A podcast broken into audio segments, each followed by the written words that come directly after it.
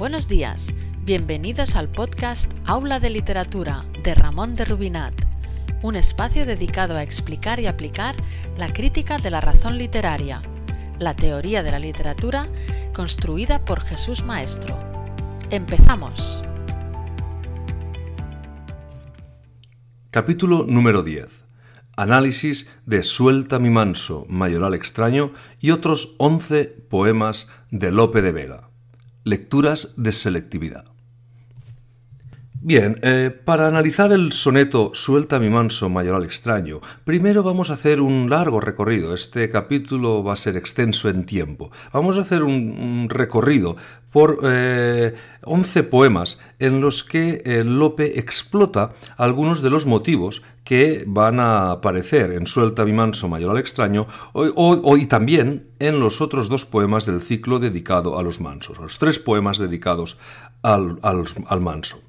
Eh, nosotros sostenemos que para entender bien este poema es preciso eh, conocer los desarrollos, la explotación que Lope de Vega hace de una serie de motivos literarios que, como decimos, aparecen desarrollados en diversos, muy distintos poemas eh, y circunscritos a temáticas y fábulas muy distintas. Por eso vamos a, hacer este recorrido para finalmente, después de estos 11 poemas, eh, afrontar directamente ya entonces el análisis de Suelta mi manso, mayoral extraño. Antes de empezar también vamos a hacer una precisión teórica. Eh, es fundamental para entender la naturaleza de los conflictos que se van a dar en estos poemas y sobre todo para subrayar la singularidad de la naturaleza del conflicto que se va a dar en Suelta mi manso mayor al extraño, es fundamental atender al espacio antropológico de Gustavo Bueno. Esto es fundamental y aparte es de una grandísima utilidad a la hora de tratar las eh, tramas y los desarrollos, las anécdotas literarias, las fábulas literarias, concretamente los conflictos que se dan en las fábulas literarias. Eh, eh, este espacio antropológico, eh, en la crítica de la razón literaria, insisto, está explotado en este sentido, en el sentido de estudiar las, la naturaleza de los conflictos que se dan en las obras literarias. Y vamos a resumirlo muy brevemente. En este espacio antropológico tiene tres ejes, eje angular, eje radial y eje circular. Eje angular Relaciones hombre, divinidad, trascendencia, luminosidad. Eje radial, relaciones hombre-naturaleza. Y eje circular, relaciones hombre-hombre. Vamos ahora a ejemplificarlo cada uno de estos ejes y así ya podemos empezar nuestro análisis de los poemas. Eje angular, relación hombre con la trascendencia, la luminosidad, lo, divino. Bien, eh, cuando la naturaleza de lo trágico, cuando la naturaleza del conflicto depende de voluntades, de entidades trascendentes, el conflicto, diremos que ese conflicto se inscribe en un marco, de, eh, en un eje angular. Cuando Edipo asesina a su padre y yace con su madre, es porque, y ese es el detonante de lo trágico, lo, que acabará eh, con él, bueno, lo que hará que él luego se clave esa aguja en los ojos, se saque los ojos y, queda, y quede realmente repudiado, es el oráculo de Delfos. Es decir, el oráculo de Delfos, una instancia eh, trascendente, es la causante del destino trágico de, eh, de Edipo. En Bodas de Sangre, por ejemplo, o en la casa de Bernarda Alba, o en Yerma, en las tragedias rurales de Lorca, el detonante es radial, es la naturaleza, es la fuerza de una pasión natural que se sobrepone y domina las voluntades. Es decir, eh, el individuo nada puede hacer para sustraerse a esa fuerza arrebatada de la pasión. ¿eh? Pero yo montaba caballo, pero el caballo iba a tu puerta. Yo montaba caballo, pero el caballo iba a tu puerta. El caballo en Lorca es la pasión. Yo montaba caballo, dicen bodas de sangre, y pero el caballo iba a tu puerta. La fuerza de la pasión me conducía de nuevo hacia ti, más fuerte, insisto, que mi voluntad. Eh, otra cosa es que en estas tragedias la gente se maten, los individuos se maten entre ellos, hombre, hombre, pero no es esa la naturaleza del conflicto. Una cosa es que se maten a navajados o que Yerma asfixie hasta matar a Juan, a su marido, porque no es capaz de darle un hijo. Pero el motivo no es ese, el motivo es no ser capaz, ellas, estas mujeres, de sustraerse a una pasión que las domina por completo y que anula su razón. Por tanto, en ese sentido es un, es una tragedia que hay que situarla, es un conflicto literario que hay que situarlo dentro del eje radial. Y finalmente tenemos el eje, circular. El eje circular es las relaciones hombre-hombre, aquellas en las que efectivamente no hay ni dioses, ni trascendencias, ni divinidades, ni fuerzas pasionales de ningún orden que se, sobre, que se eh, impongan a las voluntades de los individuos, sino que son realmente las voluntades de los individuos las que son las causantes del daño que los individuos se causan entre ellos. Por tanto, eh, y aquí, bueno, vamos a ponerlo como ejemplo, la numancia de Cervantes. En la numancia de Cervantes se dice, no, cada cual se fabrica su fortuna, es decir, nosotros nos fabricamos nuestra fortuna, nosotros somos los responsables de lo que nos pasa. No tiene aquí fortuna, de hecho, alguna parte. No tiene aquí fortuna alguna parte. Luego, lo trascendente, lo trascendente no tiene ningún influjo en el daño, el perjuicio y aquello que nos causemos los hombres los unos a los otros. Pues bien, estos tres ejes, eje angular, divinidad, trascendencia, luminosidad, eje radial, hombre, naturaleza, eje circular, hombre, hombre, son una, un, un patrón eh, eh, mm, de una grandísima utilidad para estudiar los eh, conflictos que se dan en las obras literarias. Pues bien, vamos ahora ya a empezar esta, el análisis de los poemas con un poema que cabe eh, situar en el eje angular. Vamos ahora a ver unos poemas a lo divino, pero son unos poemas a lo divino en los que ya están actuando, en los que ya aparecen los motivos literarios que nosotros sostenemos que aparecen en los tres poemas del ciclo a los mansos y sobre todo también en el Suelta mi manso mayor al extraño, que es el que nos, eh, nos concita aquí. Vamos, vamos a ver este primer poema. Es del peregrino en su patria. Lo leemos y lo comentamos posteriormente. Pastor divino, soberano eterno, que en altas asperezas y montañas por tus ovejas las, rompes las entrañas, abrasadas de amor y amor paterno. Tú, que el hermoso, regalado y tierno, precioso cuerpo de tu sangre bañas, y en una cruz nos muestras las hazañas de quien se admiran cielo, tierra, infierno. Hurtóme un labrador, gocé su pasto, mas ya que vuelvo a ti, dame acogida, soberano pastor, cordero casto. Pues de tu sangre que por mí vertida resplandece en tus aras y holocausto, traigo la marca de la eterna vida. Bien, de este soneto nos interesa Pastor Divino, luego aquí estamos situados en una, diremos, en una ambientación radial en la naturaleza, pastores, ovejas, luego serán mansos, etcétera, etcétera, pero eh, pastor divino, el conflicto o el, sentido metafórico nos remite a una instancia angular. Pastor divino, bien, eh, que en altas, mm, en altas asperezas y montañas estas asperezas, esta aspereza, vamos a, no vamos a no perderla de vista. Insisto en que aquí es muy importante todo lo que estamos diciendo, porque eh, cada pequeño pasaje, cada alusión, luego va a tener un desarrollo. Y esta es nuestra tesis. Nuestra tesis es que hay que atender a todos los, a los desarrollos que Lope hace de todos estos motivos literarios para poder entender los poemas. Luego, en el segundo poema del ciclo, en el segundo poema del ciclo, es, en el segundo cuarteto se dirá, ¿por qué montañas ásperas subistes? ¿Por qué montañas ásperas subistes? Tú, eh, manso descaminado, ¿por qué montañas ásperas subistes? Pero es que ahora aquí, en el poema lo divino, dice, Pastor divino, soberano eterno, que en altas asperezas y montañas, por tus ovejas rompe las entrañas. Claro, rompe por altas, no por montañas ásperas, sino por altas asperezas y montañas. Eh, esto, es, importante señalarlo. Por tus ovejas rompes las entrañas abrasadas de amor y amor paterno. Este abrasadas de amor y amor paterno es fundamental. Vamos a ver que habrá siempre una, una, cierta polaridad entre ser el dueño, que el dueño nos remite a la posesión, es decir, esta oveja es mía, este manso es mío, esta corderilla es mía, no de otro, y ahí hay un problema, si me la quitan, hay un problema de restitución, de restitución de la propiedad, por un lado esto, pero luego está la ascendencia, está el cuidado, el regalo, la generosidad, esa, esa dedicación que el pastor ha tenido hacia su oveja y que se basa en un amor inmenso. Aquí tendremos el amor inmenso de Dios Padre hacia sus hijos, de ese pastor divino hacia sus ovejas, pero luego también tendremos el amor inmenso de Lope de Vega hacia Elena Osorio. Pero no solo Elena Osorio, esto ya lo trataremos. También están Micaela de Luján y las otras amantes y mujeres de Lope. Importante aquí, abrazadas de amor y amor paterno. No es solo, insisto, la posesión del animal, sino el cuidado, el regalo, la ascendencia sobre él.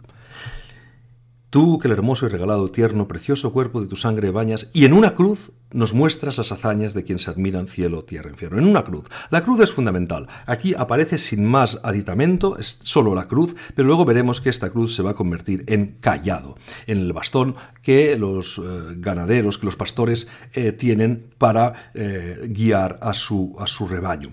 Luego, ese, ese bastón y esa guía, esa cruz, va a ser también una forma de marcar la ascendencia del pastor sobre las, los animales. Y ahora el tercero aquí es fundamental. Hurté, hurtóme un labrador, goce su pasto. Esto es clave. El hurtóme un labrador ya nos remite al ámbito, al, campo semántico de la propiedad. Aquí volvemos al dueño. Hurtóme un labrador, es decir, un individuo que no era, que no me poseía, ¿eh? me robó, me robó. Y cabrá restituir eh, este, este, este robo y regresar al recto camino, regresar al primer estado, al estado correcto. ¿Mm? Ahora bien, hurtóme un labrador, gocé su pasto. Aquí está el pecado, gocé su pasto. Mas ya que vuelvo a ti, dame acogida. Los verbos de movimiento, vuelvo a ti y tú acógeme, me fui, ahora vuelvo, regreso, traigo, llévame, espera. Todos estos verbos de movimiento son de capital importancia, de capital importancia, porque marcan la separación y el retorno. Marcan el pecado, la, infracción, el, el adulterio, se dirá literalmente, se dirá adulterio en uno de los poemas, y luego la reunión. Y se, explotará estos verbos de movimiento de forma también muy barroca en el sentido de que toda separación de los amantes no es más que un efecto de juntarlos con mayor fuerza. Pero bien, estas dinámicas, esta dialéctica entre el separar y reunir, en el irse y regresar, eh, va a ser también muy, muy importante en todos estos poemas. Más que vuelvo a ti, dame acogida. Soberano pastor, antes teníamos pastor divino, ahora es Cordero Casto. Y este Cordero Casto, del último verso del primer terceto, eh, eh, tiene su paralelismo, gocé su pasto y ahora Cordero Casto. Luego el Cordero Casto es el pastor divino y yo gocé su pasto, yo soy eh, el, impuro, yo soy quien ha pecado, yo soy quien estuvo en manos del, labrador. Bien, gocé su pasto, insisto, tiene su, su, contrafigura en el Cordero Casto, que es ejemplo del camino recto, no pecaminoso. Pues de tu sangre, ya es muy importante también el último terceto, pues de tu sangre, que por mi vertida resplandece en tus alas y holocausto, traigo la marca de la eterna vida, pues de tu sangre traigo la marca de la eterna vida.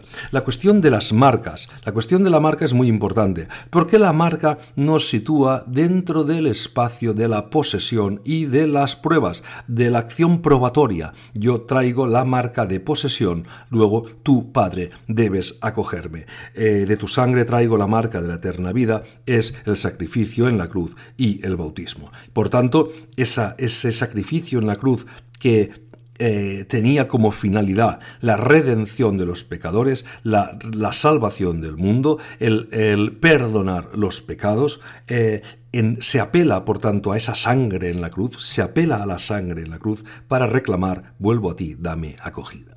Diremos, ahora lo veremos en el siguiente poema, es casi, no se dice explícitamente, pero es algo así como, mm, eh, Señor, debes acogerme y debes perdonarme, pues no tienes otra opción, es tanto tu amor que apelo a la marca de sangre que vertiste por nosotros para que me acojas. Claro, es casi un argumento, es un argumento irrebatible. Bien, vamos al segundo poema. El segundo poema es de las rimas sacras y también es un poema que cabe situar, cuyo conflicto cabe situar en el eje angular. Pastor que con tus silbos amorosos me despertaste del profundo sueño, tú que hiciste callado de ese leño en que tiendes los brazos poderosos.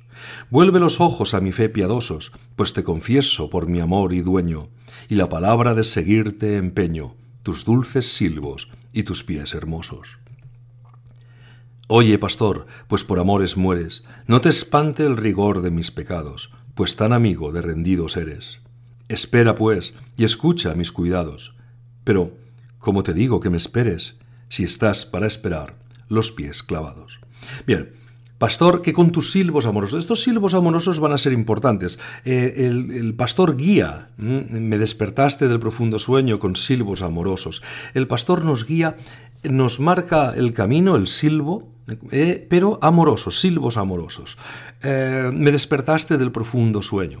Este profundo sueño es el, sueño en el que estaba, en el que estaba sumida y eh, me despertaste de ese profundo, de ese profundo sueño. Luego regresé de ese, de esa, de ese extravío, de ese extravío que me sumió en un sueño, en una visión que me alejaba de, de, de ver lo que realmente sucedía, tú me despertaste de ese sueño, digamos, y me restituiste al eh, recto camino. ¿Y esto lo hiciste cómo? Con silbos amorosos, los silbos son señales que indican la referencia dónde está el pastor, y tú que hiciste callado de ese leño en que tiendes los brazos poderosos.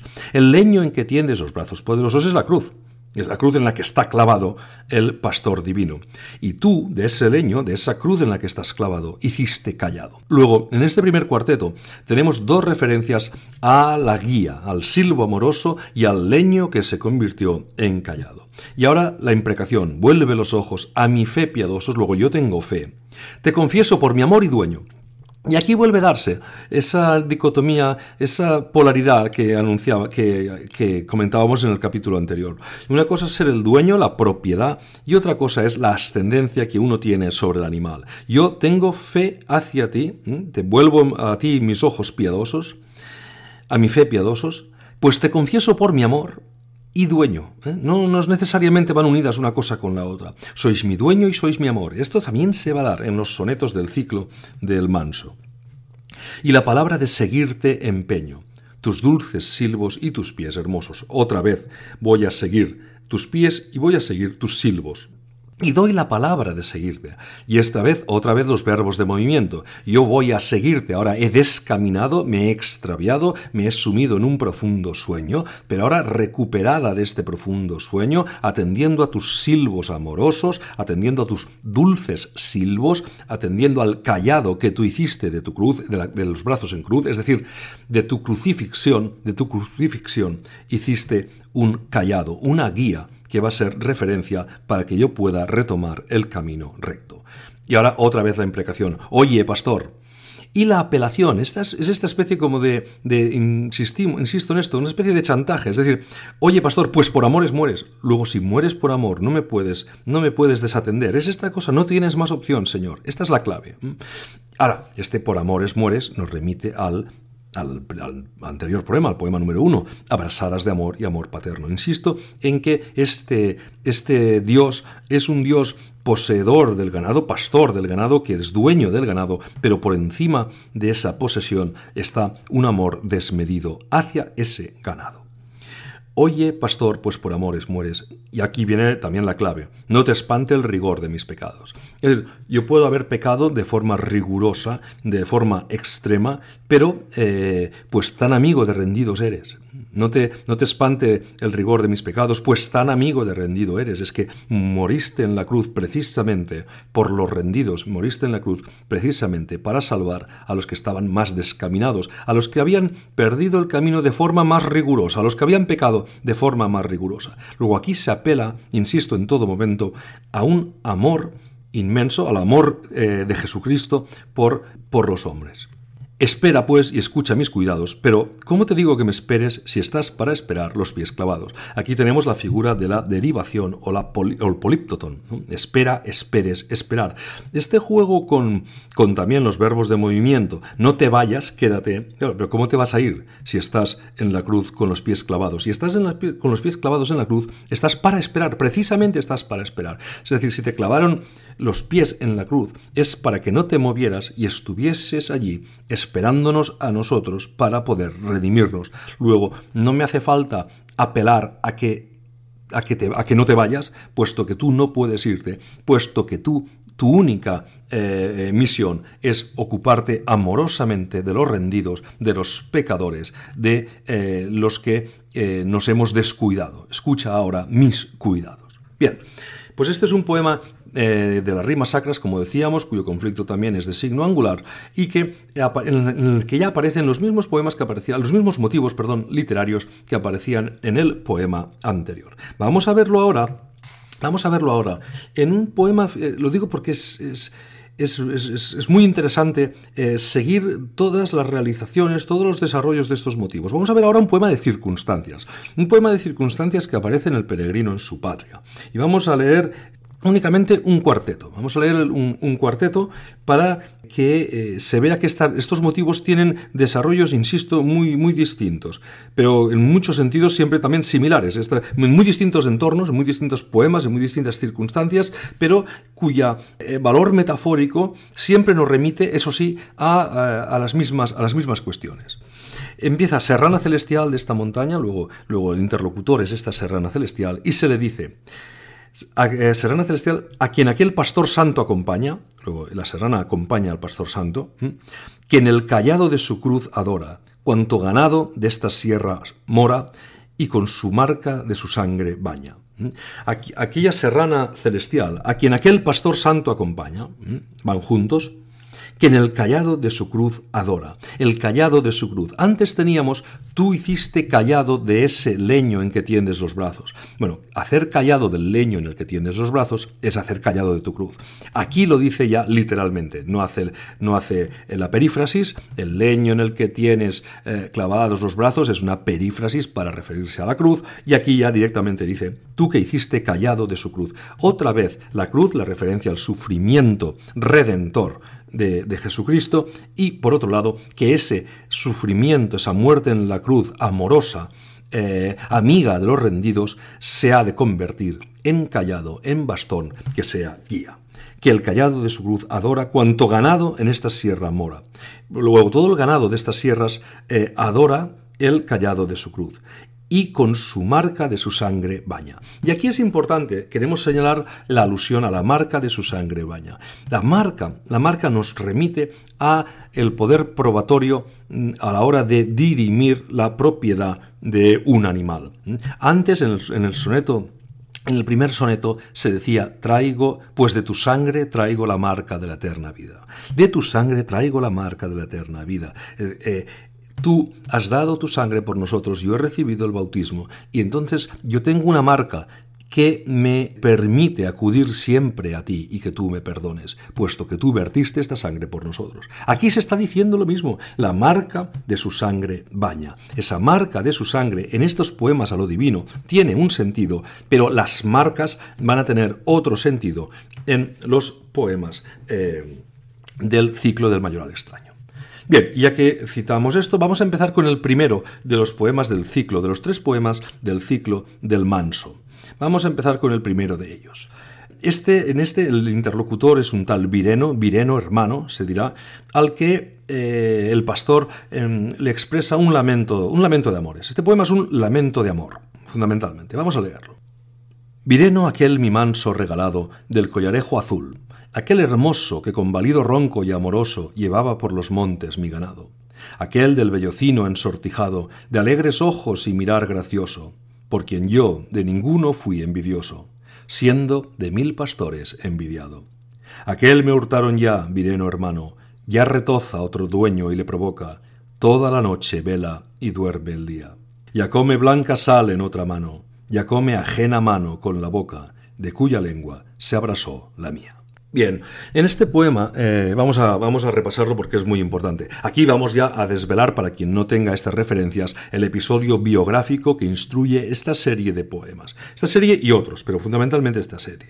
Eh, es un triángulo amoroso entre Lope de Vega, Elena Osorio y Perrenot de Granvela. Perrenot de Granvela era un indiano, eh, un individuo que había hecho fortuna y que podía permitirse, bueno, ciertos lujos y también podía estar, digamos, con mujeres de su, de su linaje de su alto linaje. No tenía por qué encapricharse. Esto siempre es la versión de Lope de Vega, bueno, es la versión del pastor, la versión del, del narrador de, estos, de estos eh, sonetos. No tenía por qué encapricharse de Elena Osorio. Bien, este, en este triángulo amoroso, Lope de Vega, Elena Osorio y Perrenot de Gran Vela. Eh, esto en sentido, en sentido eh, este es el sentido biográfico que instruye las metáforas que nos encontramos aquí, porque claro, en las rimas el conflicto va a darse en una especie de ambientación radial. Luego la, eh, cuestión que determinaremos en el suelta mi manso es, es otra. Esto, ya, esto ya se verá. Ahora aquí es un pastor que tenía un manso y otro pastor se lo ha robado. esta es la traducción del triángulo amoroso en clave metafórica. Vereno aquel mi manso regalado, regalado, es decir, un manso al que yo, y esto es muy, muy importante también, ¿eh? es aquel manso al que yo había cuidado eh, durante mucho tiempo. Aquí nos remite no tanto al dueño, sino abrasadas de amor y amor paterno. Esa apelación al amor, te confieso por mi amor, del segundo poema, esas alusiones al amor, aquí está, es el regalo, no es solo la posesión, sino el regalo. Mi manso regalado, del collarejo azul, aquel hermoso que con valido ronco y amoroso llevaba por los montes mi ganado. Esto es importante. El manso, de hecho, es el carnero que va delante. Este es el manso, el carnero que va delante. Y aquí, fijémonos que todas las referencias al callado, a la cruz, al hacer callado de un, de un leño, al hacer callado de una cruz, nos remitían o expresaban la idea de la referencia, de la referencia que debe seguir el ganado para no descaminarse, para no perderse. Pues bien, el manso, que es el carnero que va delante, con valido ronco y amoroso, llevaba por los montes mi ganado. Es decir, este manso actuaba casi como el pastor, guiando a todos, a todos los otros animales. Y aquí no podemos olvidar, no podemos dejar pasar las alusiones a los silbos. Pastor que con tus silbos amorosos, leíamos en el segundo poema, tus dulces silbos, también leíamos en ese segundo poema, pues ahora este manso va a llevar por los montes mi ganado con valido ronco y amoroso. Son exactamente los amorosos silbos del pastor a lo divino. Es exactamente el mismo universo, los mismos motivos eh, literarios aquel del bellocino ensortijado, de alegres ojos y mirar gracioso, por quien yo de ninguno fui envidioso, siendo de mil pastores envidiado. El ser de mil pastores envidiado puede ser una trampa que nos remita o que nos lleve a pensar en un posible conflicto circular. Yo fui envidiado de otro, entonces me robaron a mi manso, etc. Bien, pero no va por aquí la cuestión. No, no es este, la naturaleza del conflicto no es esta. Aunque la alusión a la envidia va a ser también uno de los motivos que Lope va a explotar en muchísimos de estos poemas. En muchos de ellos aparece la envidia. Aquel me hurtaron ya, vireno hermano. Bien, es lo que tenemos en el primer poema lo divino. Hurtóme un labrador, gocé su pasto. Hurtóme un labrador, gocé su pasto. Y ahora tenemos aquel me hurtaron ya, vireno hermano. Luego aquí está el hurto, el hurto que nos remitirá a la cuestión de la restitución de lo robado. Este es un tema fundamental, la restitución de aquello robado. Aquel hurtaron ya, vino hermano, ya retoza otro dueño y le provoca. Y ahora ese eh, eh, que el otro dueño que retoza, el otro dueño, eh, no, no, no, no, no un padre amantísimo, sino el otro dueño retoza, retoza con este manso. Nos remite al gocé su pasto y nos remite también al rigor de mis pecados. Y le provoca, toda la noche vela y duerme el día. Aquí, en este toda la noche vela, se ha querido ver una alusión a Perrenot de Gran Vela, que es una de las piezas de este triángulo amoroso. Luego, en otro, en otro de los poemas eh, del ciclo, en el segundo poema del ciclo, es, leeremos, aquí está vuestra vega, monte y selva. Claro, aquí está vuestra vega, se ha querido ver aquí a Lope de Vega. Estas serían dos de las tres alusiones que en el ciclo de los poemas al manso eh, se hacen al, al, episodio biográfico que instruye estos poemas. Toda la noche vela y duerme el día. Y finalmente se cierra este soneto con un terceto que luego se retomará en el segundo soneto del, ciclo. Ya come blanca sal en otra mano. Bien, ya come blanca sal en otra mano. La sal es la, el, alimento que el pastor da eh, de la mano al manso. Luego ahora si come sal en otra mano es que tiene otro dueño que lo está alimentando. Ya come blanca sal en otra mano. esto es importante también porque la idea de que venga a comer la sal de mi mano o vaya a comer la sal de otro puede en el, vamos a decirlo así, entrecomillado, en el juicio que se va, o en el desafío, mejor dicho, que se va a plantear en el suelta mi manso mayor al extraño, va a tener una grandísima importancia. Ya come ajena mano con la boca, de cuya lengua se abrazó la mía.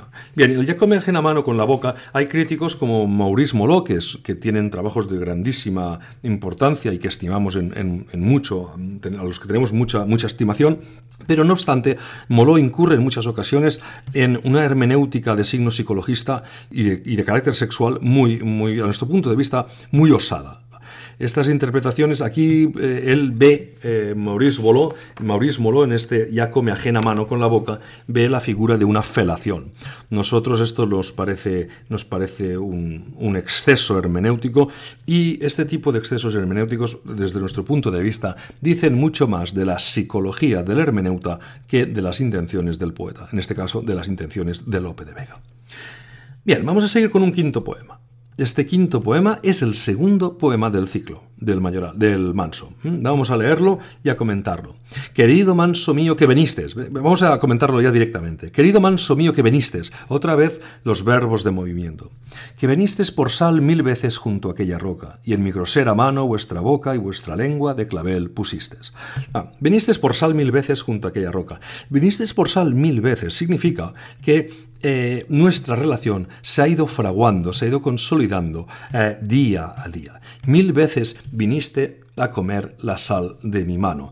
Luego, em, mi ascendencia sobre ti y tu dependencia de mi mano, el cuidado amoroso con que te he eh, em, alimentado, el regalo con el que te he cuidado, etcétera, etcétera, etcétera, están eh, plenamente consolidados y son incuestionables. Luego, vamos a ver esa ascendencia que yo tengo sobre ti, eh, si, es posible romperla o no. Esta es la clave ya del conflicto que encontraremos en Suelta mi manso mayor al que veniste mil veces, eh, veniste por sal mil veces junto a aquella roca, y en mi grosera mano vuestra boca y vuestra lengua de clavel pusistes. Y aquí Lope está jugando barrocamente con los dos niveles, el nivel literal y el nivel metafórico. Eh, desde un punto de vista literal sería ridículo la grosera mano y la lengua de clavel del manso, pero aquí hay un juego. El querido manso mío que veniste por sal mil veces, eh, participa o permite la lectura literal y permite la lectura metafórica. Se puede referir a Elena Osorio y se puede referir a un manso. Pero ahora, en los dos eh, últimos versos de este primer cuarteto, ya no se da esta compatibilidad. Esta compatibilidad sería ridícula. Aquí Lope está prescindiendo del sentido literal y se está librando ya directamente al metafórico. Aquí esto no se puede decir del manso, sí se puede decir de Elena Osorio. Y en mi grosera mano vuestra boca y vuestra lengua de clavel pusiste. Y ahora vamos al segundo cuarteto de este poema, porque este segundo cuarteto es determinante, es un cuarteto fundamental, muy importante. ¿Por qué, por qué montañas ásperas subiste? Es importante eh, esta, esta, alusión a las montañas ásperas, porque, como habíamos, visto, como habíamos visto en el primer poema, Pastor Divino, Soberano Eterno, que en altas asperezas y montañas, por tus ovejas rompes las entrañas. En altas asperezas y montañas, no en altas montañas ásperas, no eran altas montañas ásperas, eran por altas asperezas y montañas. Cuidado con esto. Por altas asperezas y montañas, no por montañas ásperas. Y aquí se está diciendo, ¿por qué montañas ásperas subiste? Ahora sí, ahora la montaña es áspera, porque antes se refería al pastor y ahora se refiere al manso. Pero aquí también están jugando los dos eh, sentidos, literal y metafórico. ¿Por qué montañas ásperas subiste? Luego se entiende que las montañas que este manso subía habitualmente no eran ásperas. No son por tanto las montañas reales, ¿eh? son las montañas metafóricas. ¿Qué tal selvatiquez al alma os toca? Este verso es fundamental. Hay que entender este verso y los dos siguientes para entenderlo todo. Si no, perdemos aquí muchísima información. Claro, ¿qué tal selvatiquez al alma os toca? Primer punto, selvatiquez.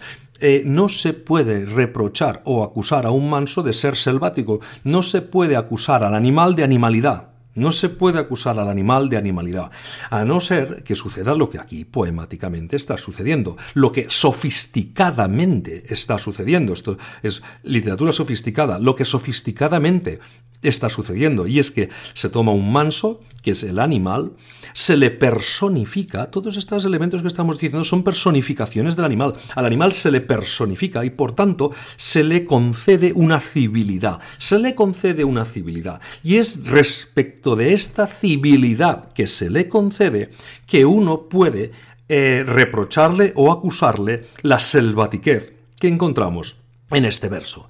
¿Qué tal selvatiquez al alma os toca? La selvatiquez de lo selvático es redundante, es un pleonasmo. La selvatiquez solo se puede eh, eh, eh, reprochar a quien no es selvático, es decir, a quien ha estado civilizado.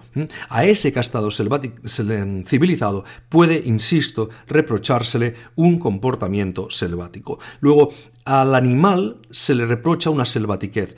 Y aquí esto es importante, ¿por qué? Pues porque una cosa es la ambientación radial, es decir, estamos en la naturaleza, estamos hablando de mansos, de pastores, etc. Pero el conflicto no tiene por qué ser radial, antes eran conflictos a lo divino. Ahora bien, la selvatiquez lo que hace es desplazar el conflicto del o desplazar, complementar el conflicto de ambientación radial con una naturaleza radial del conflicto. Una cosa es la ambientación y otra cosa es la naturaleza del conflicto. Y aquí la naturaleza del conflicto es radial, pero en unos términos muy, muy concretos. Esto es lo que se vamos a ver ahora en los dos siguientes versos. ¿Qué furia os hizo condición tan loca que la memoria y la razón perdiste? Que la memoria y la razón perdiste. Bueno, esto es muy importante. Que la memoria y la razón perdiste. Las tres potencias del alma. Y aquí recordemos, ¿qué tal selvatiquez al alma os toca? La selvatiquez toca al alma. Luego, este manso tiene alma. ¿eh? Este manso tiene alma. ¿Qué tal salvatiquez al alma os toca? Las potencias del alma, según San Agustín, son memoria, entendimiento y voluntad. Memoria, entendimiento y voluntad.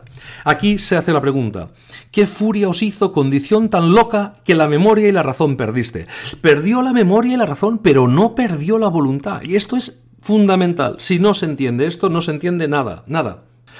Eh, se perdió la razón y se perdió la memoria. En este párrafo, en esta estrofa, en esta estrofa se explica la razón y en el, siguiente terceto se explicará la memoria. Vamos, volvemos a ello. ¿Por qué montañas ásperas subisteis? ¿Qué tal selvatiquez al alma os toca? Es decir, lo selvático os tocó al alma. ¿Y qué causó? ¿Qué, cuál fue la, la, la consecuencia de que la selvatiquez tocase vuestra alma? Pues que, ¿qué furia os hizo condición tan loca? condición tan loca. Luego, el resultado de que la selvatiquez tocase al alma es la pérdida de razón, que la memoria y la razón perdiste. Adquiristeis una condición tan loca, es decir, perdisteis la razón. Perdisteis la razón. Y ahora en el terceto nos va a explicar eh, que perdió la memoria. Esto es lo que nos va a explicar en el terceto. Paced la anacardina, que es la planta para, para, para que no os perder la memoria, paced la anacardina porque os vuelva de ese cruel e interesable sueño y no bebáis las aguas del olvido. Luego la referencia a la anacardina para recuperar la memoria y no beber las aguas del olvido de la laguna Estigia que el, barquero Caronte cruza a los muertos, ¿no? hay que pagar a Caronte para que eh, no bebamos las aguas del olvido y no, no caigamos en la, no, no nos sumamos en la desmemoria, la memoria se combate aquí, en este terceto. Pero es que en el cuarteto anterior se combatía la razón. ¿eh? Os, ¿Qué furia os hizo condición tan loca? Luego, la razón y la memoria se han perdido. Ahora, queremos subrayar, lo que no se ha perdido es la voluntad. Lo que no se ha perdido es la voluntad. Las tres potencias del alma, memoria, razón y voluntad, las tres potencias del alma. Aquí tenemos una selvatiquez que al alma toca. Y cuando esta selvatiquez toca al alma, se pierde la memoria y la razón, pero en este caso no se pierde la voluntad. Y esto lo subrayamos y lo retomaremos en, al final de todo cuando hagamos el análisis ya más detallado del poema Suelta mi manso mayor al extraño. Y ahora vamos al último terceto. Aquí está vuestra Vega, monte y selva. Esto ya lo hemos comentado antes. Aquí está vuestra Vega, alusión a Lope de Vega, el elemento biográfico que instruye estos poemas. Yo soy vuestro pastor y vos mi dueño, vos mi ganado y yo vuestro percido. Y aquí hay un juego ya barroco con todos estos elementos. Yo soy vuestro pastor, efectivamente, y aquí tenemos la cuestión eh, amorosa, de ascendencia, de cuidado, de regalo, y vos mi dueño. Y ahora aquí Lope se permite salir del esquema radial, del mundo radial, y ahora ya estamos en los elementos de, intertextualidad de signo petrarquista. De signo petrarquista que explotaron Garcilaso y los poetas eh, petrarquistas del Renacimiento español. Este, eh, esta alusión a ser mi dueño, y yo soy vuestro pastor y vos mi dueño. Esto es también forma parte también de la milicia de amor y, forma, y tiene una larga tradición, es decir, esto está también en la poesía eh, trovadoresca. Ahora bien, el juego más barroco se da también en el, último verso. Vos mi ganado y yo vuestro perdido. Claro, si juntamos, si tenemos en cuenta los dos versos, yo soy vuestro pastor y vos mi dueño, vos mi ganado y yo vuestro perdido, también con el, eh, quiasmo que puede darse en, estas, en estos versos, eh, aquí ya se complica mucho más. Vos, vos mi ganado con las dos referencias al a ser los animales y también el bien que uno gana, y yo vuestro perdido. Y aquí perdido nos remitirá otra vez a los verbos de, de, movimiento, me he perdido el camino, he descaminado, me he descarriado, he salido del redil, me he perdido. Pero aquí, claro, quien se ha perdido es el manso. Pero bueno, eh, en el sentido literal, el que se ha perdido es el manso, pero en el sentido metafórico, si estamos hablando de esta relación amorosa y de las dependencias y ascendencias que unos y otros tienen en esta relación, eh, Lope, como aquel pastor divino, es un padre amantísimo y tiene las entradas, las entrañas abrasadas de amor y amor paterno. Luego, por eso puede decir que soy vuestro perdido y que vos sois mi dueño. Pero todas estas alusiones, eh, bueno, construyen aquí un juego conceptual muy interesante. Bien, vamos ahora a pasar a otro poema. Vamos a ver un poema de El peregrino en su patria. Voy a leer algunas, algunas estrofas eh, rápidamente y lo comentamos. Empieza Serrana Hermosa, que de nieve helada, luego nos estamos situados también en el mismo, en, en ese entorno radial, y entonces alude al ruiseñor, a la vaca y a la tórtola, a, las que les quitan las crías. Es igual que el manso, que el manso robado, es exactamente la misma metáfora. ¿no? suele el ruiseñor en verde selva llorar el nido de uno en otro ramo, eh, paso. Ni brama si le quitan sus novillos con más dolor la vaca atravesando los campos. Bien, más adelante. Ni la tórtola se queja, prenda mía, que yo me estoy de mi dolor quejando. Luego, tórtola, ruiseñor y vaca se quejan cuando a la vaca le quitan los novillos y cuando a la tórtola y al ruiseñor les quitan sus crías. Ellos lloran entonces con gran dolor. Pero, pero, pero, y aquí es cuando aparece el pastor, pero ninguna de ellas se queja, prenda mía, que yo me estoy de mi dolor quejando. No se quejan con más dolor del que yo me estoy quejando.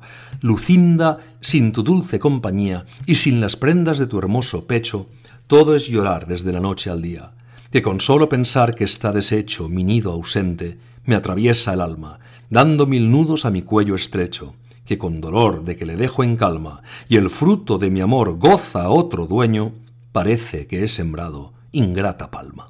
Este soneto, es, perdón, este poema es clave. Este poema también es clave, porque fijémonos, aquí se están explotando los mismos, las mismas imágenes, los mismos motivos literarios. Es decir, a la vaca le quitan el novillo, a la tórtola y al ruiseñor les quitan las crías, y entonces ¿qué hacen? Un lamento de amor, pero es que ese lamento de amor es, es el soneto segundo del, ciclo. Vireno, aquel mi manso regalado del collarejo azul, ¿eh? este Vireno, este me lo han robado, aquel me hurtaron ya, Vireno hermano. Es que el segundo soneto del ciclo es un lamento de amores, es un lamento de amores que un pastor hace a otro pastor, a su interlocutor, al vireno hermano.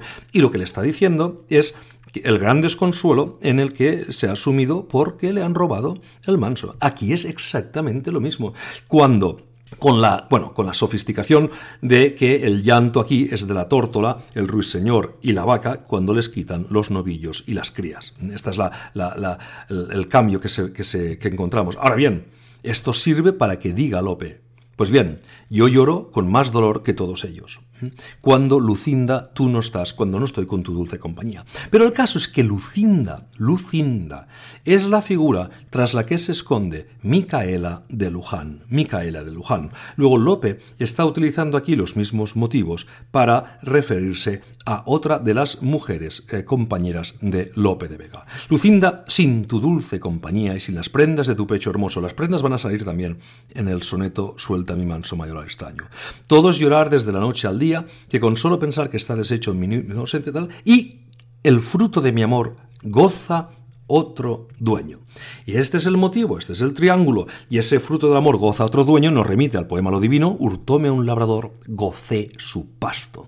Nos remite al poema, al, primero del ciclo, toda la noche vela, ya retoza otro dueño, ya retoza otro dueño. Bien, pues aquí otro dueño, otro dueño goza eh, el fruto de su amor, ¿eh? del amor del pastor.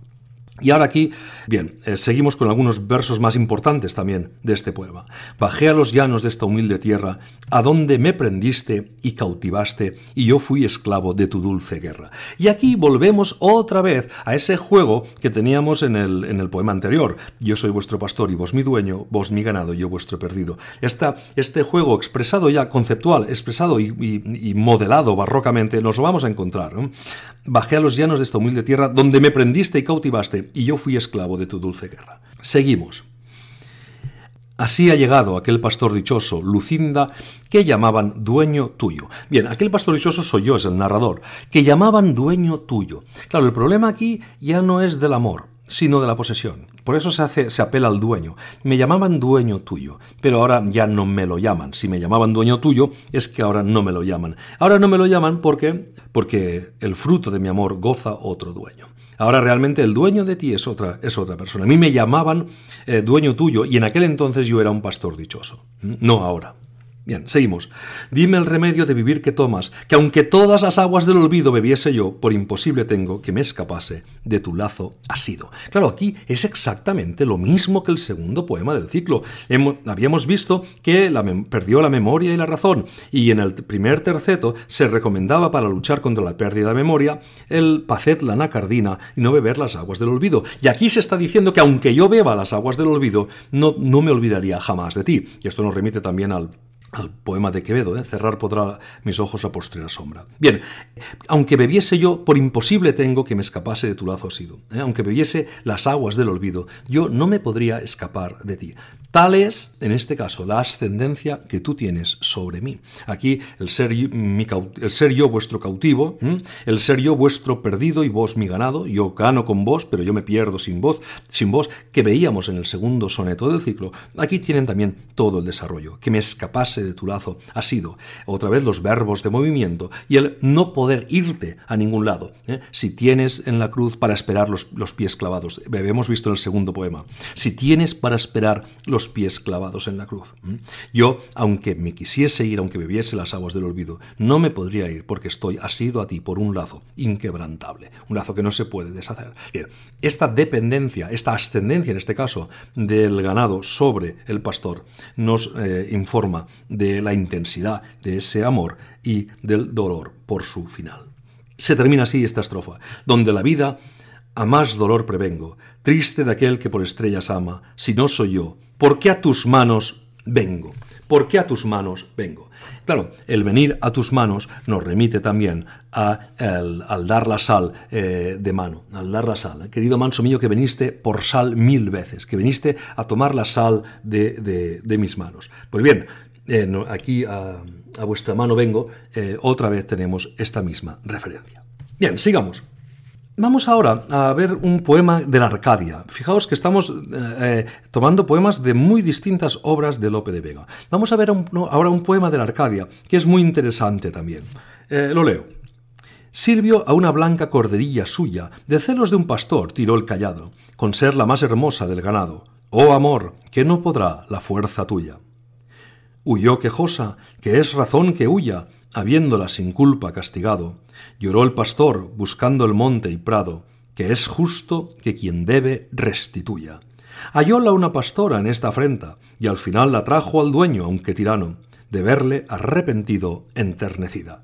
Yo le sale el pastor y ella, contenta, la tomó de la misma injusta mano, que un firme amor cualquier agravio olvida. Bien, aquí lo que tenemos es eh, una escena en la que se va a tratar la cuestión de la justicia y la restitución. Es este un elemento fundamental para entender, insisto, el suelta mi manso mayoral extraño. Es fundamental, porque una cosa es la ascendencia amorosa y otra cosa es eh, los comportamientos injustos y la cuestión de la restitución y del actuar rectamente. Eh, ¿Qué es lo que, es la materia que se explota en este, en este soneto. Silvia, una blanca corderilla suya, de celos de un pastor, la envidia. Ya hemos dicho que la envidia va a salir en muchos poemas, efectivamente, es fundamental la envidia en todos estos poemas. Este pastor débil, envidioso, tiró el callado. Es decir, el callado, lo que tenía que ser la, guía, lo que tenía que ser la cruz, la guía, la referencia al sueñuelo, va a ser ahora un objeto para dañar, para eh, eh, castigar a la corderilla. Oh amor que no podrá la fuerza tuya. Bueno, el amor puede llevarnos a cometer errores. Errores. Y aquí la idea del error y la restitución y el perdón y la segunda oportunidad entronca con los poemas a lo divino y también entronca directamente con el ciclo de los poemas al manso. Huyó quejosa, que es razón que huya. Está, muy bien aquí porque eh, aquí es de las, creo que la única ocasión, no, no he detectado ninguna otra, en la que el narrador toma partido. El narrador toma partido. Huyó quejosa, que es razón que huya, habiéndola sin culpa castigado. Luego aquí se moja el, el narrador diciendo que es normal que huya. En este caso es normal que huya, no en los otros. Lloró el pastor buscando el monte y prado, buscando el monte y prado, que es justo que quien debe restituya. Bien, llora, llora, se arrepiente y la busca, y es de justicia que quien debe restituya, es decir, la está buscando para pedirle perdón, para eh, reparar la afrenta, para reparar el daño. Y esto es lo que debe suceder en justicia, que quien la hace no la pague o la pague buscando el perdón eh, de, la otra persona. Hallóla una pastora en esta afrenta y al fin la trajo al dueño. Verbos de movimiento. Siempre es una separación, huyó y una pastora la trajo. Huir y traer. Siempre, insisto, estos verbos. Al dueño, aunque tirano. Cuidado aquí. ¿eh? Cuidado con el narrador, ¿eh? que está, está determinando lo que es justo y está calificando al uno y a la otra de verle arrepentido enternecida. La pastora se enterneció de ver al pastor arrepentido. Luego vamos a aceptar eh, el arrepentimiento del pastor, que es lo que mm, va a llevarle a la restitución, a la justa restitución del error cometido. ¿Y ahora qué sucede en el último terceto? Claro, ¿qué sucede? Diole sal el pastor. Y esta es la clave. Diole sal el pastor. Nosotros diremos, si seguimos con la tradición, no en este caso, pero de los poemas a lo, divino, que eh, Diole sal el pastor la alimentó, volvió a cuidarla con su regalo, etcétera, etcétera, y ella volvió a su mano a comer. Ahí está la restitución. Diole sal el pastor y ella contenta, ya está, aquí ya está, ya queda resuelto el problema la tomó de la misma injusta mano. Cuidado, aquí el narrador nos recuerda, bueno, bueno, tú ahora estás arrepentido, le vuelves a dar sal, ella ha vuelto, te la han traído y ahora se queda y come la sal de tu mano, pero es, es la justa mano que le ha tirado encima a la corderilla el callado. Y ahora termina Lope este soneto con una sentencia esticomítica eh, determinante también, que un firme amor, cualquier agravio, olvida. Aquí se apela al firme amor. Eh, y este firme amor se entiende aquí de ella para con él, de ella para con él, es la ascendencia de él para con ella, eh, porque es el amor de ella para con él en este caso, el que va a llevarle a ella a perdonar, a perdonar el agravio. Esto es importante porque en el poema Suelta mi manso, mayoral extraño, lo que va a darse en aquel poema es precisamente un conflicto de restitución de lo robado. Luego, esta y de la justicia, lo que es justo e injusto. Por tanto, esto es muy importante no perderlo de vista. Bien, vamos a ver ahora otro poema. Es un poema de, la Circe. Y en este poema se, eh, se reproduce la escena del cíclope y Ulises. La escena del cíclope y Ulises. Leo. Yo que he escogido un gran carnero había, y en su grandeza y lana vida espero, que un toro de seis años parecía, salir quise de todos el postrero. Luego Ulises eh, deja que primero salgan todos sus hombres, y luego él se ata a este gran carnero y él va a salir el último. Entonces, esto lo detecta el cíclope que va palpando a todos los animales que salen y al final cuando encuentra este gran carnero, este gran carnero, que es un, es un manso, ¿eh? es el manso, cuando encuentra al manso dice, dice, bueno, dice exactamente mente lo mismo que decía en el segundo soneto del ciclo. Dice así el cíclope. Querido manso mío, que criado fuiste a blanca sal de vuestro dueño. Cómo el postrero sois de mi ganado, cual suele el que es más débil y pequeño. Bien, pero vamos a quedarnos en los dos primeros versos. Querido manso mío, que criado fuiste a blanca sal de vuestro dueño de blanca sal de vuestro dueño. Es exactamente lo mismo. En el segundo poema del ciclo empezaba, querido manso mío que veniste por sal mil veces junto a aquella roca. Es exactamente el mismo motivo, las mismas palabras, querido manso mío que criado fuiste a blanca sal. querido manso mío, que veniste por sal mil veces. Es exactamente lo mismo. Que criado fuiste a blanca sal de vuestro dueño. Cuidado, aquí aparece también el dueño. Y ahora, ¿cómo sois el último en salir si vos, eh, si vos debéis ser el primero? Se extraña el cíclope, no, entiende lo que, allí, lo, que aquí, lo que allí sucede. Y aquí tenemos bueno, eh, agua me falta, ya lo veis, pues vierto en vez de tiernas lágrimas un río de humor sangriento. Y que abrazar no acierto vuestro cuerpo, que fue regalo mío. Abrazar no acierto vuestro cuerpo, que fue regalo mío, aquel manso regalado. Son las mismas palabras. ¿no? Paréceme, que estáis más crespo y yerto. Paréceme que estáis más crespo y yerto. En el soneto del mayoral extraño leeremos tiene el vellocino pardo encrespado, o el vellocino crespo, saldrá también en el suelta mi manso mayor al estaño y lo tenemos también aquí. Más crespo y yerpo, y ya que al campo salís con menos brío, es decir, sale, salir y entrar, ir y volver, siempre es lo mismo, la esquila y el collar os han quitado, de piel de tigre y de metal dorado. Os han quitado la esquila y el collar. Claro, en el soneto del manso, en el soneto de Suelta mi manso, mayor extraño, leeremos, ponle su esquila de labrado extraño y de labrado estaño y no le engañen sus collares de oro. Lo que quiero decir con esto es que todos estos poemas explotan una serie de motivos literarios, los motivos literarios que estamos viendo, que son de capital importancia y que, insisto, es preciso atender para entender el funcionamiento de todos estos poemas. No podemos desatender los desarrollos que Lope hace de todos estos motivos literarios. Bien, Vamos a ver ahora otro poema. Este es un romance. Es un romance. Luego aquí cambian también los metros. Eh, sonetos, romances. Tenemos mm, formas métricas muy distintas, pero los motivos literarios, insisto, son siempre eh, los que estamos tratando. Leo, algunas estrofas del poema, me salto algunas, y, fundamentalmente vamos a, un par de estrofas que, que me interesan mm, con mucho detalle. Vio, eh, un pastor vio de dos tórtolas bellas tejido un nido en lo alto y que con arrullo ronco los picos se están besando. Dos tórtolas se están besando. Tomó una piedra el pastor y esparció en el aire claro ramas, tórtolas y nido, diciendo alegre y ufano. Se ha enfadado el hombre al ver la felicidad, eh, el goce de las dos tórtolas que se besan. Y dijo así el pastor, Dejad la dulce acogida que la que el amor me dio, envidia me la quitó, y envidia os quita la vida. Cuidado, ¿eh? envidia me la quitó y envidia os quita la vida. La envidia, me robaron, a mí me robaron, a mí me robaron, a mi amada, eh, un envidioso, luego la envidia que hemos visto es muy importante, y ahora mi envidia de vuestro amor, de vuestros besos, me lleva a que os quite la vida. Tal es la intensidad del daño. Piérdase vuestra amistad, pues se perdió la mía. Y aquí tenemos otra vez los verbos de movimiento, el perderse, el descaminarse, el apartarse del recto camino o del camino del amor, ese camino que nos lleva al rigor de los pecados y también al rigor del dolor. que se pierda vuestra amistad, pues se perdió la mía. Y ahora, eh, aquí hace una imprecación al amor, le habla al amor y eh, de una forma muy interesante que a nosotros nos interesa porque hemos tratado antes las tres potencias del alma, memoria, entendimiento y voluntad. Hemos dicho que uno puede perder la razón.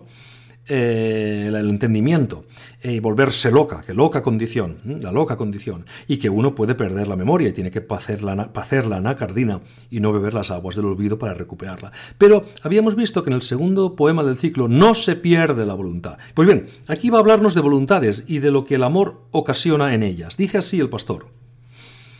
Voluntades que avasallas, amor, con tu fuerza y arte, ¿quién habrá que las aparte? Que apartallas es juntallas. esto es clave. Que las voluntades, amor, que tú quieres separar, apartallas es juntallas. Si las apartas, lo que haces es juntarlas. Luego, luego tu amor eh, podrás eh, tocarnos al alma, hacernos perder la memoria y la razón pero no podrás apartar las voluntades, puesto que las voluntades unidas por amor cuando se sujetan o cuando, perdón, se someten a un apartamiento, a, un, a una separación, lo que hacen es unirse todavía con más fuerza. Que apartallas es juntallas. La voluntad no se cuestiona en este caso. Y esto es importante, insisto, para nuestro tercer poema del ciclo. Bien, visto esto, vamos ahora a ver eh, un par de poemas más. El primer poema es de la buena guarda, es de la buena guarda, y voy a leer la primera parte, comentarla, y luego leeré la segunda parte y la comentamos también. La primera parte de este poema. ¿Hay tal desdicha mía si yo puedo llamarme desdichado? Pensaba que tenía seguro de los lobos mi ganado, y llevóme la oveja de más hermosa y cándida pelleja. Daré silbos mortales, daré gritos que atruene monte y selva por entre estos jarales. Tanto deseo que a su pasto vuelva. Hola, pastores míos, ¿habéis visto mi oveja entre estos ríos? Montes altos, cubiertos de antiguos robles y robustas hayas, de mis ovejas puertos cuando se escapan de mis blancas playas. ¿Habéis visto una oveja que por ir con el lobo el pastor deja? ¿Qué digo? Hola, vaqueros, ala, ao, montañeses cabrerizos, celosos ganaderos, cubiertos con espinas como erizos, ¿habéis mi oveja visto? Bien, aquí tenemos otra vez pues un triángulo, el triángulo amoroso, si quisiésemos leerlo en la clave del poema del, de de los elementos biográficos que instruyen los poemas del ciclo del Manso, pero aquí tenemos la idea de yo pensaba que tenía segura a una oveja y el lobo me la llevó de mi ganado. Este es exactamente lo mismo, el hurto, el hurto de un animal, el hurto de un animal. ¿Eh? Hurtóme un labrador, gocé su pasto. Pues bien, estos hurtos, volvemos otra vez al hurto del animal, es fundamental esto. ¿eh? Ahora bien, daré silbos mortales. Estos silbos mortales son el reclamo, los silbos amorosos, los dulces silbos, el valido ronco y amoroso con que el manso actuaba también a modo de silbo, a modo de silbo, llamando al resto de animales, ¿verdad? Daré silbos mortales, daré gritos, que atruene el monte y selva. Bueno, estos silbos van a, aquí van a, van a crecer, ¿verdad? Tanto deseo que a su pasto vuelva a su pasto vuelva. Otra vez los verbos de movimiento que son tan importantes como hemos visto. ¿A quién se refiere? Pues a los pastores. Pastores míos, ¿eh? hola vaqueros, montañeses, montañeses cabrerizos. Está apelando a todos a todos los individuos que puedan estar en la montaña para ver si alguien puede ayudarle. Celosos ganaderos, cuidado, ¿eh? celosos ganaderos, tenemos aquí también los celos y la envidia. Luego este es el, universo en el, que, en el que nos hemos estado moviendo hasta ahora. Pero ahora viene eh, la segunda parte de este poema en el que hay realmente elementos que son de capital importancia, puesto que se explotan del mismo modo que se van a explotar en, lo, en el poema del Mayoral Extraño, de Suelta mi manso Mayoral Extraño. Leo y luego comentamos. Lindas señas, lindas señas tenía, toda era blanca, aunque en la frente sola una mancha tenía, mas no hay lirio en el prado ni amapola, en trigo ni a una estrella que se pudiese comparar con ella. Bien, tenía una mancha, en la frente sola una mancha tenía. La mancha, la mancha, nos remite a los primeros poemas que hemos visto, a las marcas que habíamos visto en el primer poema. ¿Mm? Traigo la marca de la eterna vida, ¿os acordáis? El bautismo, la, la sangre derramada en la cruz, que es la sangre que dice el sacrificio de Jesucristo para ayudar a los rendidos, a los descaminados, etc. Que con su marca, su marca de su sangre baña, habíamos visto en el poema a lo divino, en el poema a lo divino, el Serrana Hermosa, habíamos visto esto, habíamos visto eh, que con su marca de su sangre baña. Esas marcas de sangre indican la ascendencia del uno sobre el otro. En este caso, eh, las señas que da el pastor indican que conoce bien, que conoce bien al animal. Estas señas, que conoce bien al animal, son también el procedimiento, uno de los procedimientos probatorios que va a Lope a explotar en Suelta mi manso mayoral extraño, para demostrarle al mayoral extraño que conoce al animal y que el animal es suyo. Y ahora viene unos pasajes eh, inexcusables. Yo le puse una esquila en un collar de más valor que el oro. Claro, yo le puse una esquila en un collar de más valor que el oro. La esquila que yo le puse probablemente era de labrado estaño y tiene más valor que el oro. Esto aparece literalmente en el suelta mi manso mayor al extraño. Ponle su esquila de labrado estaño y no le engañen tus collares de oro. Y ahora está diciendo, yo le puse una esquila que tiene más valor que el oro. Es exactamente lo mismo. Lope explota estos motivos. Esto hay que, no hay que mm, olvidarlo, hay que, hay que atender a estas cuestiones. Silbé, llamela y di la sal en mis manos por mayor decoro. Es exactamente lo mismo. Silbé, otra vez los silbos amorosos, los silbos mortales, los dulces silbos, etcétera, etcétera, y le di sal en mi mano que es la prueba de la ascendencia, insisto, del, eh, del pastor sobre ella. Luego se dirá, porque yo no soy pastor como algunos arrogantes que vengan los adulterios que las ovejas les hacen. Y aquí la mezcla entre el sentido literal y el sentido metafórico es ya eh, es total. Es decir, porque yo no soy pastor como algunos arrogantes, esto nos podría, nos podría remitir al campo, al, al ámbito de lo ganadero, ¿sí? Ahora, cuidado aquí. Algunos arrogantes que vengan los adulterios que las ovejas les hacen. Aquí, aquí el adulterio nos remite al episodio biográfico, pero que las ovejas les hacen nos remite al sentido literal. Luego, en estos dos versos, eh, eh, Lope esto lo hace en muchas ocasiones y, nosotros creemos que es un grandísimo acierto, un grandísimo acierto, puesto que eh, el poema entonces adquiere otra envergadura, ¿verdad? Adquiere otra envergadura que algunos arrogantes que vengan los adulterios. Claro, aquí la, cuestión clave es que se dice la palabra adulterio. Aparece por primera vez la palabra adulterio. Estos robos de animales son adulterios. Hurtóme un labrador, gocé su pasto. No te espante el rigor de mis pecados. Toda la noche retoza con, con el otro, con perrenot de gran vela. Eh, teníamos eh, eufemismos, teníamos perífrasis, teníamos modos de decir, pero aquí aparece la palabra. Los arrogantes que vengan los, adulterios que con las, con las ovejas se hacen. Esto es lo que sucedía con el pastor que destroza el nido de las tórtolas que se están besando. Esto es lo que hacen los arrogantes, pero no es lo que hace este pastor. Si ellas lloran y les pesa, que no hay cosa más suave para mí que ver llorar porque el corazón me parten, luego les doy sal, y algunas con esta sal tales salen. Aquí está también jugando con la aliteración. Les doy sal y algunas con esta sal tales salen, ¿verdad? Eh, y les doy sal. Está apelando otra vez al alimento, al alimento bondadoso que el Padre da a, a las ovejas. Que no hay carne más sabrosa en la mesa de mi Padre. Y aquí Padre en mayúsculas. Aquí Padre en mayúsculas. Luego tenemos un pie a lo divino y un pie en lo humano. Pero bueno, aquí lo fundamental era eh, la esquila de un collar con más valor que el oro. Es exactamente lo mismo, el dar sal es exactamente lo mismo, el vengar los adulterios es exactamente lo mismo, los silbos y los verbos de movimiento. Tenemos siempre los mismos motivos. Bien, vamos a ver un poema, vamos a ver otro poema y ya pasamos a analizar el Suelta mi manso mayor al extraño. Este poema es del, idilio primero, de las rimas sacras también. Eh, tengo versos escogidos, son unos pasajes. Si perdono y amo, ¿quién hay que no venga? Por tanto, otra vez, si perdono y amo. Tú te has ido, pero si yo perdono, ¿quién hay que no venga? Es exactamente el tan amigo de rendidos eres que habíamos visto en los poemas a lo divino. Yo soy la serrana de vicios, morena, la que vais buscando con tan dulces quejas engañóme el mundo, nunca le creyera. Yo soy la serrana de vicios morena. Yo soy la serrana de vicios morena. No te espante el rigor de mis pecados, leíamos en aquel, en aquel otro poema. Pues esta, la que vais buscando, luego es el mismo pastor que tiene una oveja descaminada, la que, el que está buscando y dando silbos por la montaña para poder recuperarla.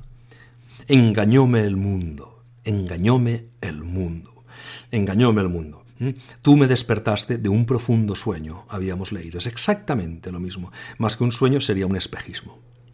Cadenas me han dado que me llevan presa, patena y anillos de fingidas piedras y unas arracadas para las orejas, para que no escuchase las palabras vuestras. Bien, estas son las trampas. ¿Mm? No le engañen, nosotros tendremos, no le engañen tus collares de oro, saldrá en suelta mi manso mayor al extraño. Pues bien, esos engaños, esos engaños de los collares de oro son estos. Engañóme el mundo, nunca le creyera. Es exactamente esto, es lo mismo. ¿Mm? Cadenas me han dado, claro, las cadenas me llevan presa.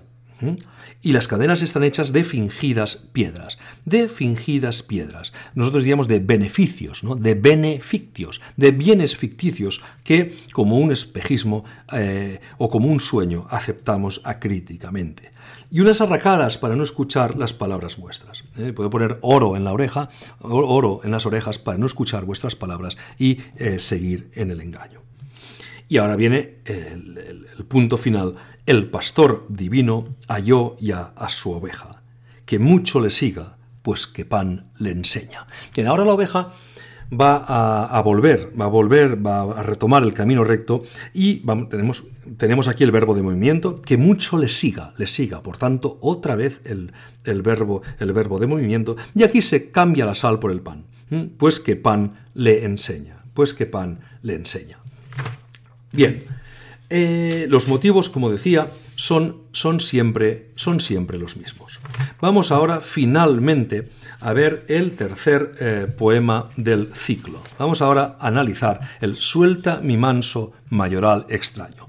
Hemos visto, llevamos ya una hora y diez minutos eh, de grabación, hemos visto mm, una serie de motivos eh, recurrentes, expresados en estrofas de muy distintas formas y en obras y en poemas de muy distintas obras, eh, en circunstancias y contextos mm, también muy particulares cada uno de ellos. Ahora bien, toda esta imaginería, toda esta imaginería, todos estos motivos literarios están construidos mm, eh, con una razón literaria muy precisa, muy clara y con una intencionalidad también indudable desde nuestro punto de vista. Esto vamos a verlo ahora ah, en el apartado de conclusiones.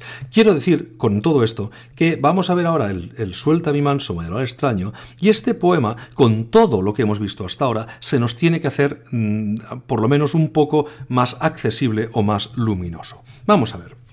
Suelta mi manso mayoral extraño. Aquí se dirige, el interlocutor es el, ladrón, el interlocutor es quien ha robado el manso. Cuidado aquí, esto debe entenderse siempre desde el punto de vista emic. Es decir, aquí lo que tenemos es la versión de quien habla. Aquí no tenemos como en el poema de la corderilla, a la que el pastor tiró el callado, y en la que el narrador determina lo que es justo, lo que es injusto, eh, lo que es un tirano, lo que no es un tirano. Aquí nosotros vamos a tener siempre la versión emic, la versión que da el pastor. Suelta mi manso mayoral extraño, pues otro tienes de tu igual decoro. Ya lo hemos dicho que Perrenot de Granvela podía, podía eh, codearse o podía juntarse con mujeres de su linaje, de alto estirpe, de alta condición, y que no era necesario. Esta es la visión emic de Lope eh, no, era, no es necesario que eh, estuviese o que sedujese a Elena Osorio. Otros tienes, otro tienes de tu igual decoro, de tu decoro. Es indecoroso que vayas con alguien que está por debajo de tu nivel. Deja la prenda, la prenda, ¿os acordáis? Lo habíamos visto también en Lucinda, las prendas, el vestido de amor. Esto es una, una figura que la, del hábito de amor, que la, empieza eh, Osías Marc en, Amor Amor, un hábito me tallat, un hábito me he cortado, y luego la toma Garcilaso, Amor Amor, un hábito me he cortado, y, eh, eh, y, la, explotarán muchos poetas petrarquistas. Deja la prenda, el hábito de amor, deja la prenda que en el alma adoro, en el alma adoro. Nos acordamos aquí de la selvatiquez que toca al alma, es el alma enamorada, es el alma enamorada perdida por tu bien y por mi daño. Bien, este perdida nos remite a los verbos de movimiento, el manso descaminado, perdida por tu bien y por mi daño. Y aquí también podemos acordarnos de eh, yo soy vuestro pastor y vos mi dueño, vos mi ganado y yo vuestro perdido, cuando era ella eh, el interlocutor. Y ahora cuando se refiere a Perrenón de Gran Vela, está perdida por tu bien porque retoza toda la noche contigo, como hemos visto en otro poema, y por mi daño. Y ahora vamos a ver otros imperativos, otros verbos en imperativo. Ponle su esquila de labrado estaño y no le engañen tus collares de oro. Bien, esto ya lo hemos comentado. Los collares de oro y labrado estaño. Toma en albricias este blanco toro que a las primeras hierbas cumple un año. Esto también es, importante. Toma este toro, yo te doy un toro. No, no, debería, porque el manso es mío, pero puestos a negociar yo te voy a dar un toro. Tal es la estima que tengo por este manso. Y este toro a las primeras hierbas de abril cumple un año. Luego tú vas a poder hacértelo tuyo. Tú vas a poder crear una determinada ascendencia sobre este toro. Tú le puedes dar sal en blanca mano todos los días, mil veces vino por sal en mi mano, en la grosera mano, y tú le puedes dar esta sal mil veces y hacer que este toro realmente eh, sea tuyo, construir tu ascendencia sobre él. Deja, deja el manso, porque este manso eh, es mío y yo tengo ascendencia sobre él. Esta es, la, esta es la negociación que aquí se está planteando. Y ahora, si vamos a la fuerza argumentativa, es decir, a las pruebas, ¿eh? si pide señas, luego si yo tengo que demostrar que yo soy su dueño, ¿verdad?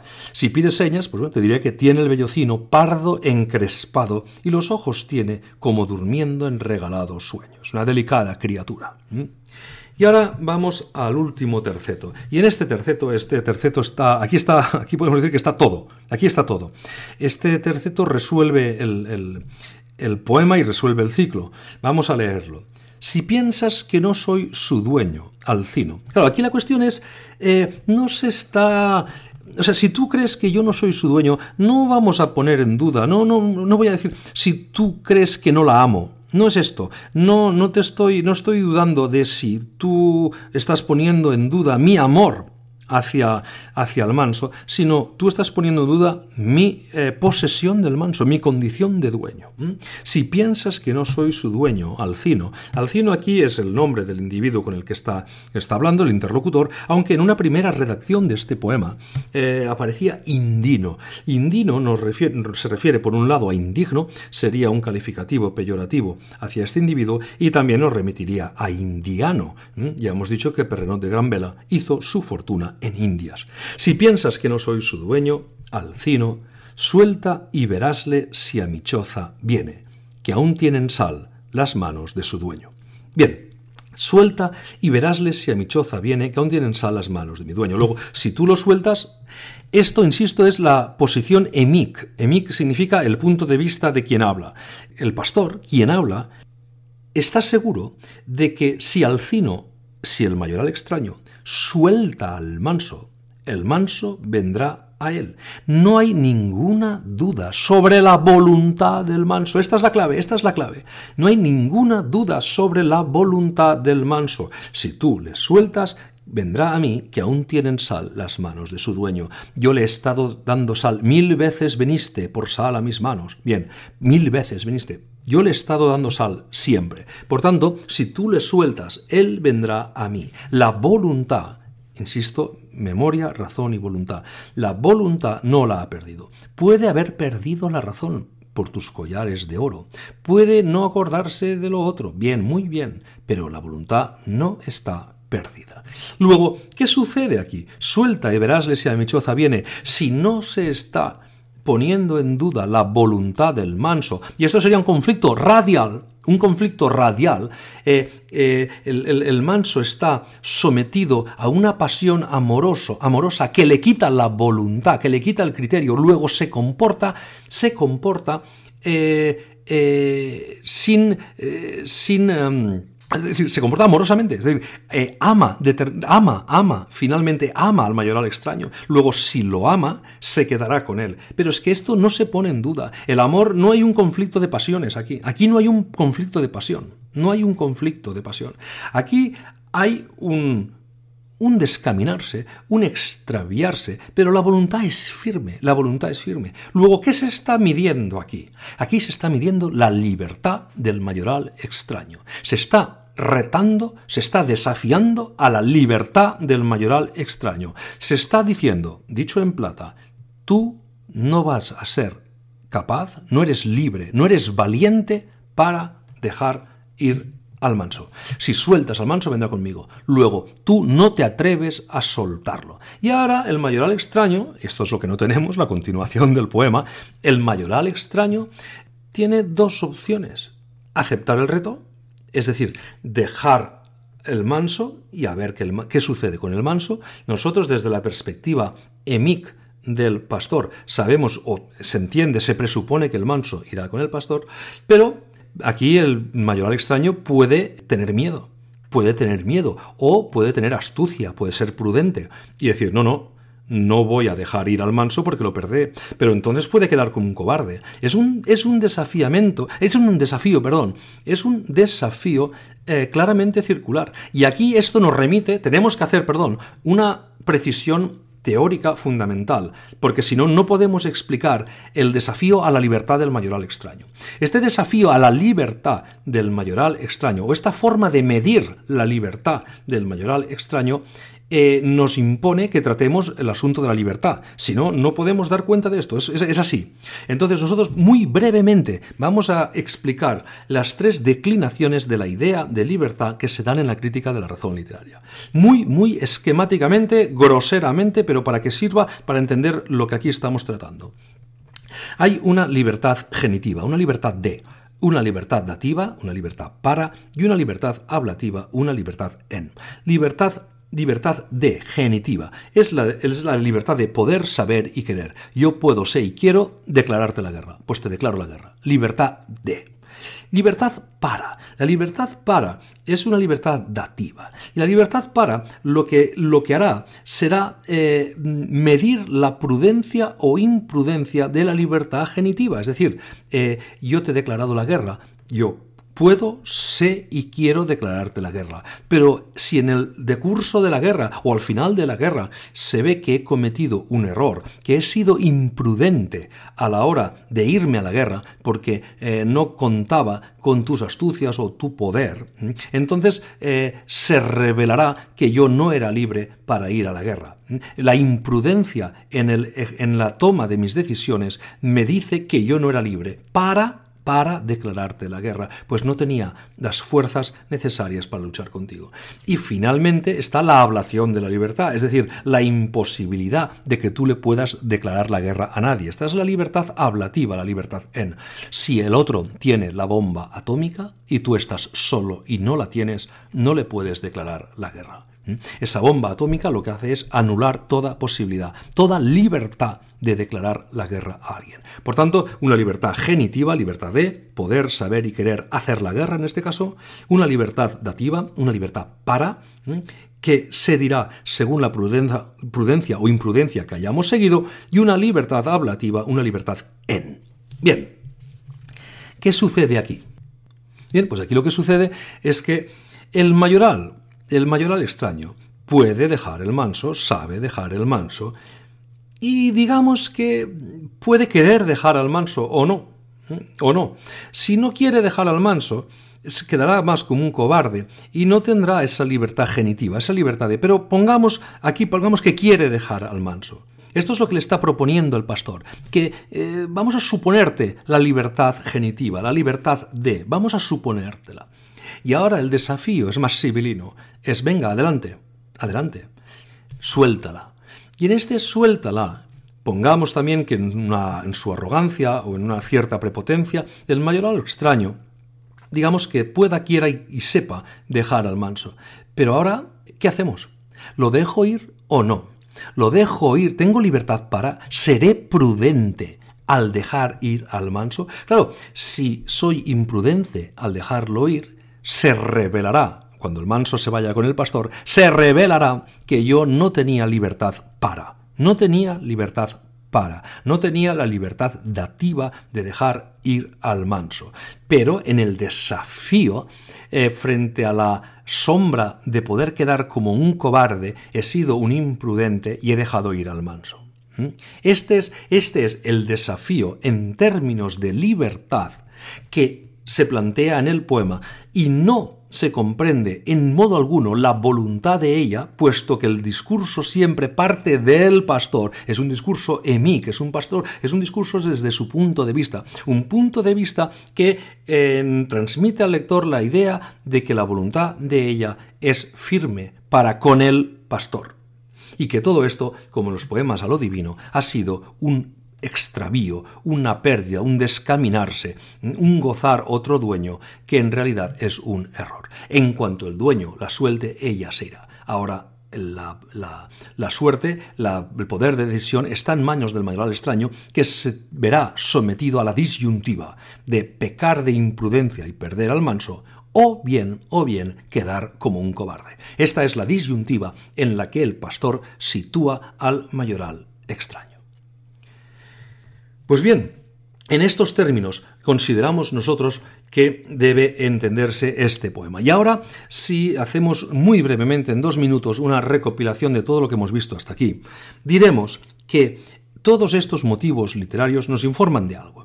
En el siguiente capítulo de este podcast, en el capítulo 11 de este podcast, vamos a criticar la eh, lectura que el profesor Gustavo Bueno la interpretación y análisis que el profesor Gustavo Bueno hace del poema Suelta mi manso mayor al extraño y de los otros dos poemas del ciclo.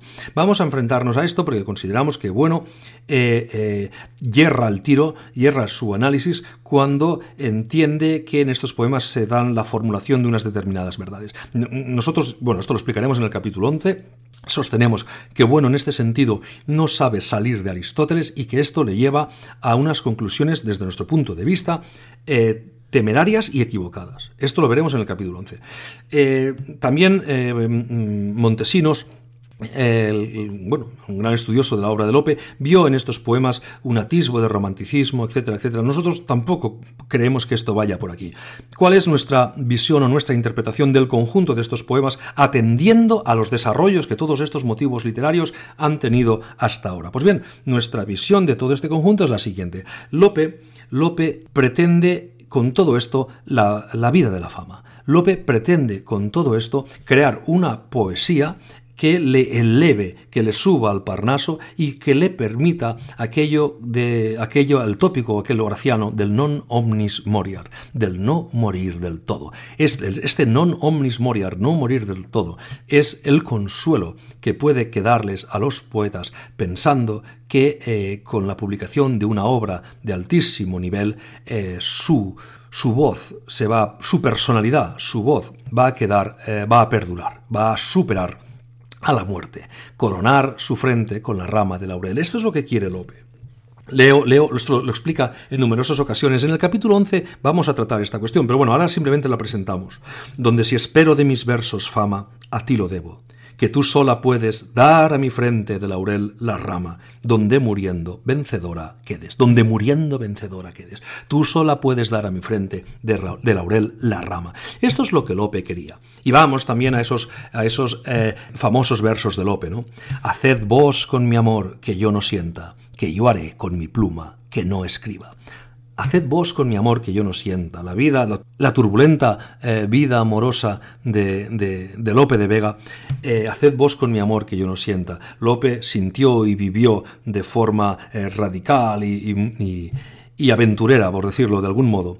Y luego virtió, virtió todas estas, toda esta materia eh, biográfica la virtió, la pasó a la poesía, pero no con el anhelo biográfico, sino con un anhelo de, eh, desde nuestro punto de vista, con una razón literaria muy clara. Todos estos motivos que hemos visto son recurrentes, todos estos motivos no están improvisados. Aquí hay una razón literaria que cohesiona todos estos poemas, y lo que pretende Lope con todo ello no es tanto, insisto, la objetivación de verdades, no es tanto la exaltación de sentimientos, cuanto la construcción de una obra poética cohesionada en la que haya un desarrollo personalísimo, es decir, genial, es decir, eh, un autologismo que sea realmente impactante, que luego pueda expandirse dialógicamente y que finalmente quede normativizado en un canon. Esta es la pretensión de Lope, la normativización de su poesía en un canon, coronar su frente con laurel, es decir, que te lean,